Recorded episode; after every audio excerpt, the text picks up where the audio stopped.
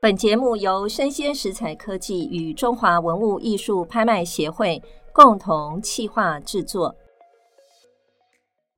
欢迎收听《拍卖场的人生故事》，我是主持人拍卖官尤文梅。这是全台湾第一个以拍卖官亲身经历的故事来贯穿整个节目的内容。落锤的那一刻，成交的不仅是拍品，也是他们的故事。那么我们这一集啊，来一点 bling bling 的感觉哈。我就记得啊，我第一次主持拍卖会里面呢拍钻石啊，是在二零一五年的时候。那那时候呢，反正就是一个秋季拍卖会。然后后来呢，在二零一八年有一个拍卖瑰丽珠宝跟翡翠的一个专场。哇，那一场呢，很多很多的宝石，包括了彩钻啊、翡翠啊、珍珠啊、碧玺啊、彩色宝石啊等等。那尤其是钻石啊，那它的拍品啊，真的是非常的繁多啊。那么我们这一集呢，特别我真的是非常非常的开心，因为我知道他非常的忙啊。常常呢，我们在电视机上啊，荧光幕都可以看到他的身影啊。那我就要 booking 他的时间，我在想说，哎，我会不会邀约不到？因为他真的是非常的忙啊。结果呢，哎，没想到他一口就答应了，让我真的非常开心。这一集呢，也是我们听众的福气啊。那我们邀请到啊廖文良哈、啊、廖老师，那同时呢，他也是长富珠宝的负责人。那更重要的是，你可以打开电视机，你如果有看到什么鉴宝节目啊，什么女人要有钱啊，什么大寻宝家，你就可以看到他真的人不但帅，而且呢非常有的才华，更重要的就是宝石的专业知识跟设计能力真的是一等一。首先，我们来邀请廖文良跟各位听众朋友问好一下好吗？主持人好，各位听众朋友大家好，我是廖。文良廖老师，嗯，廖老师，其实廖老师他的英文名字叫 Rich，对不对？所以我接下来我就会称呼你叫 Rich 老师，可以吗？还是哎要文良老师、啊、？Rich，我为什么叫 Rich 嘛？啊，对，好，Rich 的意思就是非常丰富的意思。啊哦、很多人都觉得说你是很有钱，但是呢，我觉得说创造力是无限的，嗯，所以包含我的公司，嗯，的名称都叫 Leo Rich，哦，文梅 Leo Rich。哎哦，Leo Rich 哦，欸、那真的是祝福富有的意思，真的是祝福大家了哦。那我知道 Rich 老师呢，其实除了长富珠宝，您的接触珠宝的缘起啊，我觉得蛮令人好奇的啊。要不要先聊聊你自己呢？好，这是我的第一个行业，嗯，做到现在就是三十六年。是，那最早期的时候是民国七十六年底七十七年开始，嗯，刚好是台湾前 im 卡巴改西尊。是。啊，那那个时候我就是做业务，因为我的老板呢，嗯、他是我乡下的一个邻居，嗯，然后他们三个兄弟就创立了一家珠宝公司，嗯，他们需要业务，嗯，所以就跟我哥哥探听，找我去当业务。嗯、我想说，哎、啊，我也想要做生意，那我就去上班了，嗯，就在我们现在六福王宫后后面 Seven 的那家珠宝店。在南京东路的后面啊啊，南京东路后面。对，就是那家 Seven。是。那我在那边呢，就是开始了我的业务生涯。嗯。那那个时候景气非常的好，所以呢，我们公司生产的产品啊出来，嗯啊，以前只有做到新竹以北，嗯啊，那我加入了之后，我们开始就批发全台湾的生意，嗯。所以每天做出来的这些珠宝的物件，我们都是成品嘛，嗯，所以到台湾去批发，我们都卖得非常好。嗯哼，那那个年代大概就是大家生意都很好，好像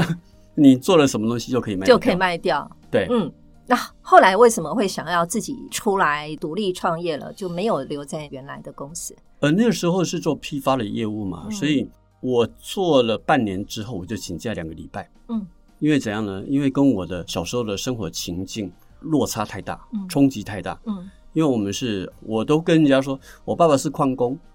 但是他就是挖土嗯，凿了一辈子，好像都没有挖到矿石，嗯因为他是农夫啦。嗯嗯，所以乡下地方的话，没有人在做生意的。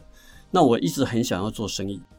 所以呢，我做了珠宝业务之后半年，嗯我发现到说，哎，我们的知识不太够，嗯哼所以店家呢，早期都是银楼店啦、啊嗯那你想要去铺成这种珠宝的话，有很大的落差。然后高档的珠宝店可能都是以前从香港过来，国嗯民政府军过来的时候，大部分都集中在衡阳路那边对，就是国大代表的对对对呃一个社群，他们大概都是珠宝店。嗯那那个市场我们又打不入，嗯。所以对我来讲就很有挫折。所以我半年之后，我就跟老板要求说，我要请假两个礼拜回去考虑看看要不要继续做 是但是呢，我考虑了一个礼拜回来，我说第一个，嗯我要去念 GIA，哦，就美国宝石学院。再去进修，但是进修的话，你是不是要到美国去？嗯那我跟老板说，我都探听好了，因为呢，台湾有第一个嗯 GIA 过来这边的函授班，嗯哼所以台湾第一个美国 GIA 的台湾分校的校长张余生，嗯当初是我们的翻译官，嗯，哎，所以我是第一届的函授班哇啊、哦，念完了之后，我就很有信心，对不对？嗯哼我就开始在改变台湾的市场，就是把银楼店转型为珠宝店。嗯所以第一个，我教他们怎么卖珠宝，然后让他们把招牌呢改成银楼珠宝，嗯哼或者是珠宝银楼。嗯嗯那这样的话，我教了他们怎么卖珠宝，所以台湾前 i m k a b a 西尊同时间就开始翻转，银楼变成是珠宝店。是。我们知道啊，其实工业革命之后啊，大概二十世纪初嘛，其实有一些珠宝设计师啊，他们跟珠宝商有一些合作，或者是珠宝商里面可能就是会有一些转型啊，对因为他们用很多的金属材质，然后搭配一些宝石啊来进行一些设计啊。那么现在的其实珠宝的时代也受到这样子的一个现代主义的影响，所以有很多的珠宝也展现了很多自我风格。设计感很强烈的珠宝创作，我知道 Rich 老师啊，您本身就是我常常看到您的节目里面啊，你就是是节目当中你就开始在构思可能某一个珠宝的设计，然后在对节目之后呢，你可能诶已经有一个草稿完成了，嗯那您也有很多的珠宝的设计也受到您的客户的喜欢哦。那我知道你好像在一九九九年有一个非常轰动的，就是你设计一个叫金龟子珠宝是吧？对，那个是你珠宝设计的起手式嘛？应该算是嗯。但是如果说以珠宝设计来讲，这个领域因为水很深，嗯，因为你要懂得精工，嗯哼，所以我什么时候开始做珠宝设计呢？嗯就是民国七十九年股票崩盘的时候。嗯嗯嗯，哦，是股，票崩盘的时候，我们做现成的这些批发商，大家都卖不掉。嗯哼，但是我们公司有四十个工人啊，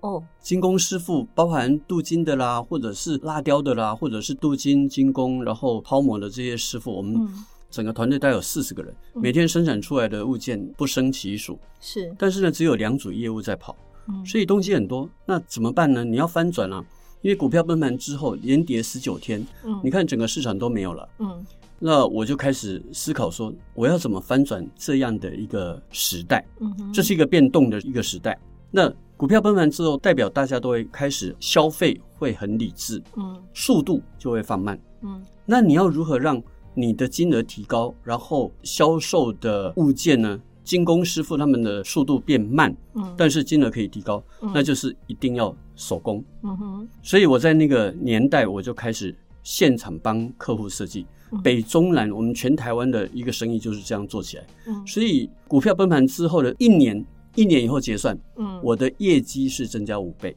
哇哦，那别人可能只有剩下三分之一。嗯哼，哎，因为大家都没生意做了，你做现成的就没有生意，那只有做手工的，你的金额才会变高。嗯那当然有我的经营模式啊，你要如何让你的设计成交，就是你要读懂那个人。嗯哼，读懂这个店家谁在决定的，他的客户，他的 VIP 客户是长什么样子的嗯，他们消费水平在什么地方。那你要现场让他能够马上决定的话，你就是看看他买那个香港的高级珠宝款式是什么东西，嗯哼。你就做那个适合他的，他是喜 欢的。是，所以 Rich 老师应该不仅仅是了解珠宝，也了解人性啊，呃也一定能要够体会一下您的客户是想要什么，是真的也是不容易了啊。我们就从珠宝里面，我们最常接触到的就是钻石哈对，这个主题啊，这也是今天我们想要讲的主题啊。嗯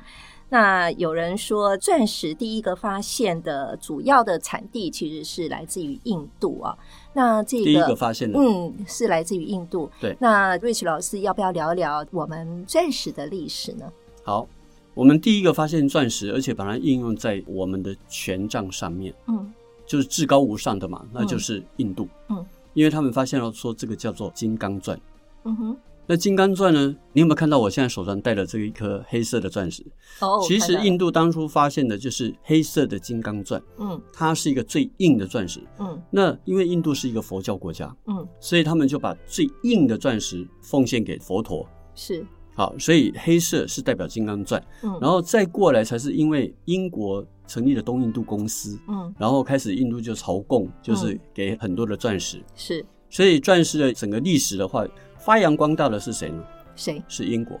啊？英国是英国，国。当初 De Beers 在台湾有成立一个钻石推广中心，嗯哼他们有用了水晶去做了百颗明钻，嗯哼世界百颗明钻哦，一百颗，哦然后100颗用水晶去做，呃，去模拟就是去那个模拟嗯哼跟真品一样大小，是然后是颜色一样，对不对？对全台湾有三场的展览，嗯我办了两场，哦 是啊所以钻石推广中心说，哦，廖先生，你是我们最佳的推广 人，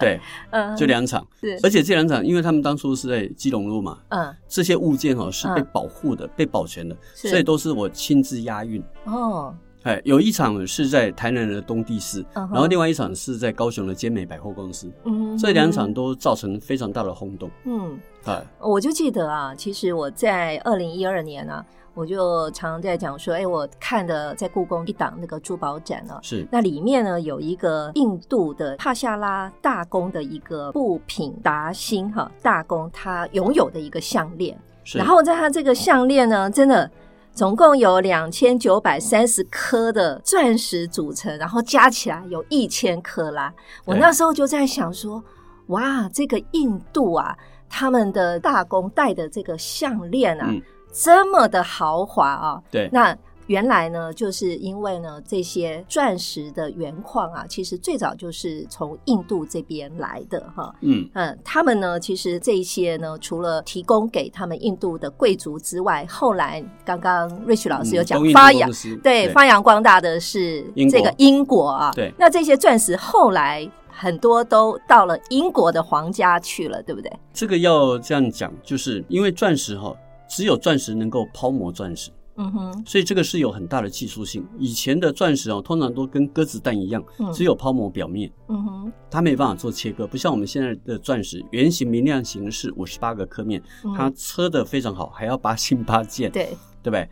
那东印度公司呢，就把最好的钻石呢，啊，或者是后来是在南非嗯 Kimberley 嗯这个矿区呢，产生了非常大量的一个钻石，嗯然后包含它在非洲南非那个地方有一个叫波扎纳这个王国呢，它本身都是可以靠钻石养活一个国家的人。嗯，好，所以大颗的钻石大概这十年内出现两颗，就是在波扎纳。都在波展啊。对，嗯波扎纳。那南非这个地方呢，它早期的那个钻石有发现到一颗，我们看那个英国的权杖，嗯英国的权杖上面有一颗很大的钻石，嗯，还有它的王冠上面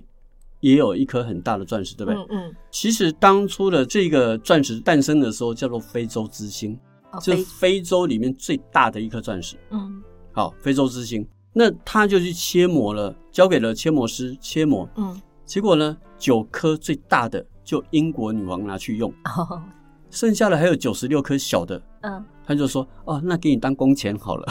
九十六颗当工 所以他钱，没有拿到现金， 是就是拿了九十六颗，嗯但是九十六颗都是十克拉以下的钻石、哎，哦，放到现在的话都吓死人就了。是啊，对啊，所以最大的钻石呢，可能就是放在英国权杖，嗯英国女王的权杖上面那一颗。嗯加冕的时候就有那一颗会出现、，嗯哼，啊，然后第二颗大的就是那个王冠，在伊丽莎白女王上面的对那，个只要是女王冠，王，她们加冕的时候，这个王冠就会带出来，权杖也会拿出来秀给大家看，嗯，要不然的话都是存在他们的王宫里面。是哎，我所以记最会戴钻石的珠宝的，珠宝就是英国，英国王室，对英国王室，嗯，尤其是最好的、最大颗的，对不对？对，都他们拿走都了。让他们拿走了。 嗯，好，那其实对于钻石，我们知道哈、钻石的鉴赏啊，我我们一般来讲都要讲到说，哎，这一个好的钻石啊，嗯都要有什么要去看那个四 C 嘛，哈。对。那也请 Rich 老师跟我们分享一下，就是哎，我们这个四 C 到底是要看什么呢？好，我们讲四 C 呢，就是 cutting 嗯切割切割， ，color 嗯颜色，嗯还有就是它的重量 carat 嗯嗯，好嗯，另外有一个就是进度进度 clarity。对，这四 C 的话，它有一个标准的报价单，嗯，大概每个月一定会有一张报价单。嗯好像现在报价单上个礼拜也刚出来，所以我们都会遵循着那个报价单上面的一个价格来跑。哦，所以这定价其实是有一定的 Beers 他们有固定的定价，定价哦，啊，就是说你是什么颜色，然后什么样的干净度，嗯然后它的报价是什么东西，嗯然后看它是多大的重量，它每一克拉的定价不一样。可是呢，这四 C 只是一个标准，嗯啊，没有看到那个物件，你就可以以这个标准去猜测大概是多少的价钱，对不对？嗯，最重要的是你要看到东西，对不对？对呀，哎，嗯看到东西了之后才能够确认它多少的价格。这个价值性呢，我在讲说影响价格的话是四 C 加上 life 加 fire。哦，叫嗯 life 叫 file，好， life 的话就好像是你看到这个女生哈、哦，大家漂亮。现在大家都是拍照的时候都用什么？就是要用什么美美肌，肌对不对？对美颜对不对？对结果拍了之后，哎，见面的时候都不 一样。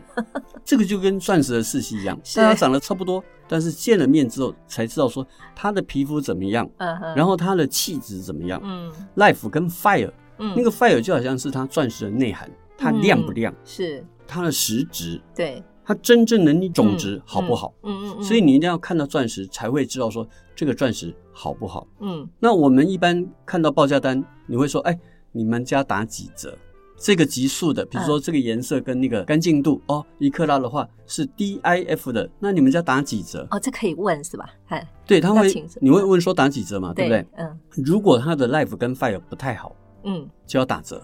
哦，如果 Life 跟 Fire 非常好，De Beers 的副总裁他就讲过，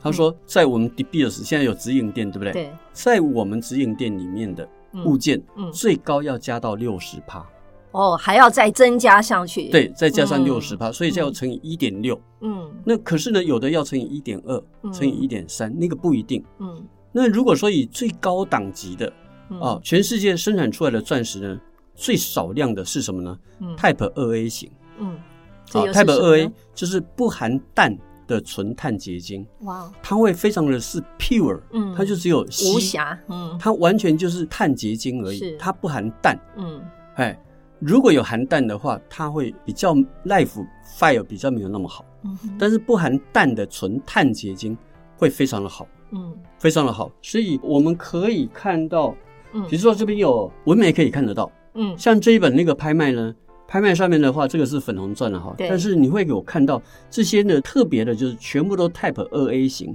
对，它上面会注明全部都 Type 二 A 型所以要看 Type 二 A，嘿，Type 二 A 是指定你才能够找得到，哦，它绝对不是说，哎，你在店里面我要买钻石，我要买 Type 二 A 的，No，你要吩咐我去找才会去有，特别去找，它非常的少有，嗯。哎，非常的少有。而且又是粉红的钻石哦，我刚刚看对到如果你拿是的这个，如果图是录以里拍卖面价里面最高的话，大概就是是粉红啦。哇，那讲到拍卖，要不要我们来聊一聊？哎哦，这是文美最喜欢的拍卖。 对我最喜欢听拍卖的故事，不管是是拍卖的高价也好，或者是其实有时候拍品啊，它对还真有故事，嗯尤其是跟名人有关啊。没那我错知道这个哎是呀我们 Rich 老师的强项，来请 Rich 老师帮我们分享一下。好，我们所有的物件，包括你所有的拍品，嗯拍品的物件，我们可能会讲说金清新美西，嗯最后的话，真正的价格会再加一个名人效应，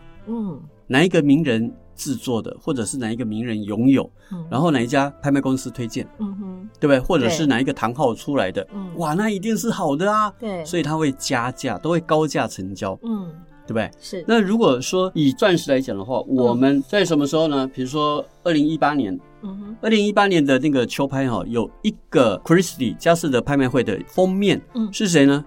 玛丽莲玛丽莲梦露。梦露， 哎，我就会想到说，她穿着长裙，然后走过去那个什么下水道的那个什么通风口的盖子， 然后裙子就飞起 来了，然后走过去了又赶快跑回来再让她吹一次，对不对？经典画面。哎，那她这个电影的那个画面呢？哎，就在二零一八年，有没有他？所戴拍的这卖个的钻石，拍卖对的这一颗钻石其实是一颗水滴的彩钻，对，但是文美你会看到说哈，听众朋友可能看不到了哈，但是呢，文美帮我们看，就是这个钻石的周围会有颜色，对，感觉但好是像 table 啊完全没有颜色，对，所以它是一个分析 light yellow，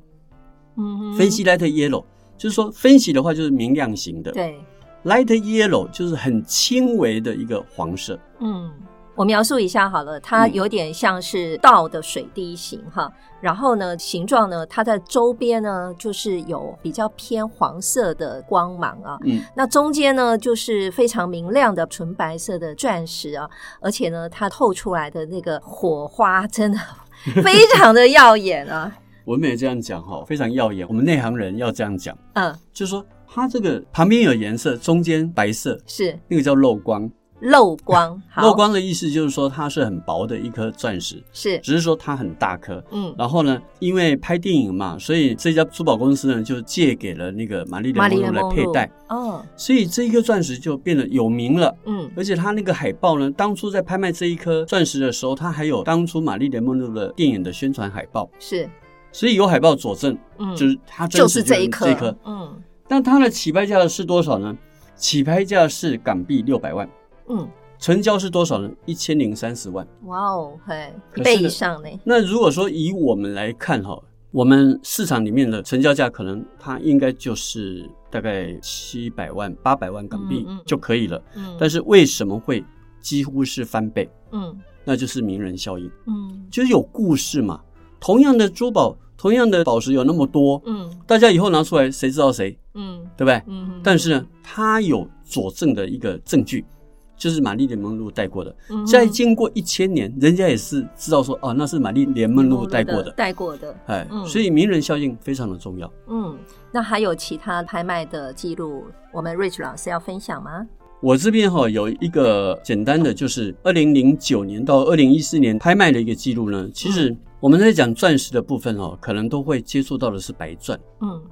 那因为彩钻呢，它是含有其他微量的一个元素，会改变体色，然后它的那个经文，因为它就是那种经文改变，嗯哼就会改变体色。嗯哼哎，这个绝对不是你在太阳光下晒了之后就会变黑，不是这样。嗯，因为它如果改变体色之后，它就永远都是这个颜色。是那我们在钻石界里面哈、拍卖的记录里面，我们最多的嗯那种拍卖记录，大家都喜欢粉红色，哦是大家都哦喜欢粉红色，所以嗯粉红钻的话一直都在创新高，嗯而且你释放出来的那种物件真的非常的少嗯啊。比如说这边有一个五十九克拉点六的啊嗯 Type 二 A 型的，它的成交价格是多少呢？港币七千一百一十七万。是呵呵啊，五十九克拉哦。可是呢，这边有一个十八克拉的，也是 Type 二 A 型，嗯它的成交记录是多少呢？成交记录是美金哦，嗯五千零三十七万。哇哦呵呵为什么呢？它非常的艳红，是非常的艳红嗯，而且很亮。嗯哎，所以如果是彩色钻石里面的话，它就是以什么以颜色为主。嗯只要你讲到色，那就是以颜色为主。嗯哼颜色为主之后呢，才是看它的火彩。嗯哼啊，再来看它的大小颗切割，嗯哎，所以钻石讲四息也是一样，或者是讲彩色宝石也是一样。嗯那这边有一个大家很喜欢蓝钻，对不对？对我们讲，比如说我们文美这边所看到的有两颗钻石，一个叫嗯蓝钻，一个叫橘色的。对你看看它们成交记录是怎么样？如果钻石以白色的为主，嗯那我们白色是标准色啊。嗯哼那彩色钻石的话，就是谁喜欢什么颜色？嗯哼你喜欢粉红色，嗯但是如果告诉你说这是一个 brownish pink，你会要吗？不一定。可是 brownish 就是带一些咖啡色系，嗯它会加重它的颜色。嗯哼那像蓝色呢，它如果再带一些 brownish 的话，它就会变成暗色系。嗯哼如果是带暗色系的钻石的话，价格会偏低。嗯哼但是如果是 orange 橘色这个橘色的话，它是以黄色为主，嗯但是呢，它带红色，嗯带一些红色、黄色，变成是橘色。嗯它是一个很标准的橘色，亮色系的宝石就会特别的贵，嗯而且它的那个数量非常的少，所以你看这个橘色的这个拍卖的多少拍卖价呢，它新台币折合是十点六六亿，这个对是二零一三年十一月的时候它拍出去的。那你看哦，嗯这一颗是不是十四克拉？十四克拉，是的，十四点八二克拉。那你再看到上面的那个粉红钻，粉红钻、嗯、哇，这个是特别贵啊，这个排名第一啊，粉红之星啊，这个是五十九点六克拉。对，就是刚刚我们讲的那颗嘛，哈、呃。嗯对，那总共拍的折合台币嗯是二十四点九六亿、嗯，那接近二十五亿嘞。二零一三年十一月的时候创出来的价钱。对、嗯，那你看哦，嗯，如果说以我们这边还有一个粉红钻，对，粉红钻的话，三十四克拉的小公主钻石，它的价格才十一点八零亿，对，十一点八亿。那这样的话，相对的它是比那个橘色的还便宜。哎，对耶，对不对？是，所以因为只要是正橘色的，嗯，它真的是很少，嗯，只要是很少看到的，就物以稀为贵，嗯，所以哦珠宝就这么一回事，就是谁在拍场里面拥有了它。他可能就是一个新闻的追逐者，嗯、然后以后呢，这一家拍卖公司都会追着您跑。哦，过了几年，他就说啊，拜托文美，那一颗可以拿出来拍吗？我们一定会帮你做新闻，然后让它创高价。对，其实有很多钻石啊。嗯可能也是因为之前 De Beer 也要讲故事嘛、嗯，所以就把爱情、跟钻石、跟结婚、跟订婚，哇，都串在一起了啊、哦。对。 Rich 老师有没有类似的故事可以大家讲讲呢？你知道我们有一颗钻石哈，叫做理查波顿送给、嗯哦、送给伊丽莎白泰勒的对钻石泰勒对对，所以它那个名称叫泰勒波顿对那颗钻石、哦、是那那颗钻石当初他买一百万美金嗯，所以他就嫁给他了第几任你知道吗？那时 候啊，我忘了我我知道他已经总共嫁七次嘛，伊丽莎白泰勒呢结婚八次。哦，八次哦，结婚八次，但是七个老 公哦，七个老公对，因为第六任跟第七任就是理查波顿啊，是是是，同一个人啊、哎，一个女人能够被那么多男人喜爱，然后每一个人呢就层层叠叠，嗯、用什么层层叠叠？用珠宝来层层叠叠，那不少哎、欸，是啊，所以那个理查波顿他当初就送给泰勒，嗯啊，就送给他这一颗钻石六十几卡，嗯啊，非常大的一颗钻石、嗯，那个是非常有名的，嗯。我说钻石的爱情故事呢，比如说拿破仑送给约瑟芬，嗯，那个也是钻石，是。然后还有谁呢？奥黛丽·赫本，哦，奥黛丽·赫本，嗯，奥黛丽·赫本，还有谁呢？不爱江山爱美人的温莎、啊、温莎公爵哇，他们全部都是很多的珠宝品牌的代言人哎，嗯，因为这些人成就了一个珠宝品牌，嗯，那他们最早期的全部都是买钻石。啊是是是，嗯我知道，好像温莎公爵他们夫人就像是跟卡地亚有很多的合作，对不对？他有很多的设计耶，没错，透过卡地亚把它表现出来。谁成就了卡地亚呢？成就卡地亚的好像是格丽斯凯利哦，格丽斯凯利啊，摩纳哥的女王，摩纳哥的王妃哈，当时是王妃啊哈，后来变王。格丽斯凯利她成就了卡地亚这个品牌，嗯，然后拿破仑约瑟芬呢修美。哦，熊妹哦，对，哎、嗯，熊妹就是拿破仑成就的，是奥黛丽·赫本成就了 Tiffany，就是那个蒂凡内早餐，对对对，蒂凡内早 餐，对，很有名。所以很多的名人效应呢，它也可以成就品牌，不是只有说我们在拍场里面，嗯，呃，需要有名人效应，嗯你才会加价成交，嗯。嗯感觉就是环环相扣，对不对？对，可能就是名人他也成就了一个品牌，对。那这个品牌设计的珠宝呢，可能某一天呢，他就上了拍场，嗯、然后又因为这个名人的故事呢，他就又创出了高价。对，所以我现在就有一个想法了，嗯，我眼前的这一位美人，我一定要帮你设计一个款式。啊哇！然后呢？以后我嗯们就靠 纹眉来成就我这个品牌，感觉真的是还蛮好的一个提议哦。对，非常好。这个相传啊，其实爱神丘比特他不是都拿着一个箭嘛，到处要去瞄准有情人哈。这个箭箭呢是用钻石来做的啊。嗯。那在著名的古希腊哲学家柏拉图啊，他也相信钻石是拥有生命的。嗯。那我们最后呢？呢，拍卖会人生故事小领悟呢，就是要讲啊。刚刚我们其实听了 Rich 老师前面呢、啊，你在讲述您自己开始珠宝的人生的故事，其实也给我们很多的激励啊。我觉得人生就像钻石经历千锤万凿哦、啊，才能够呈现钻石特有的光华跟价值啊。嗯、而每一位的钻石人生啊，其实就是激励自己啊，磨练出自己最美好的样子。落锤的那一刻，成交的不仅是拍品，也是他们的故事。我是主持人、拍卖官尤文梅，我是廖文良廖老师，邀请您继续锁定我的 Podcast 节目《拍卖场的人生故事》。感谢您的收听，期待下一次与您空中相遇。拜拜，谢谢主持人，谢谢大家，再见。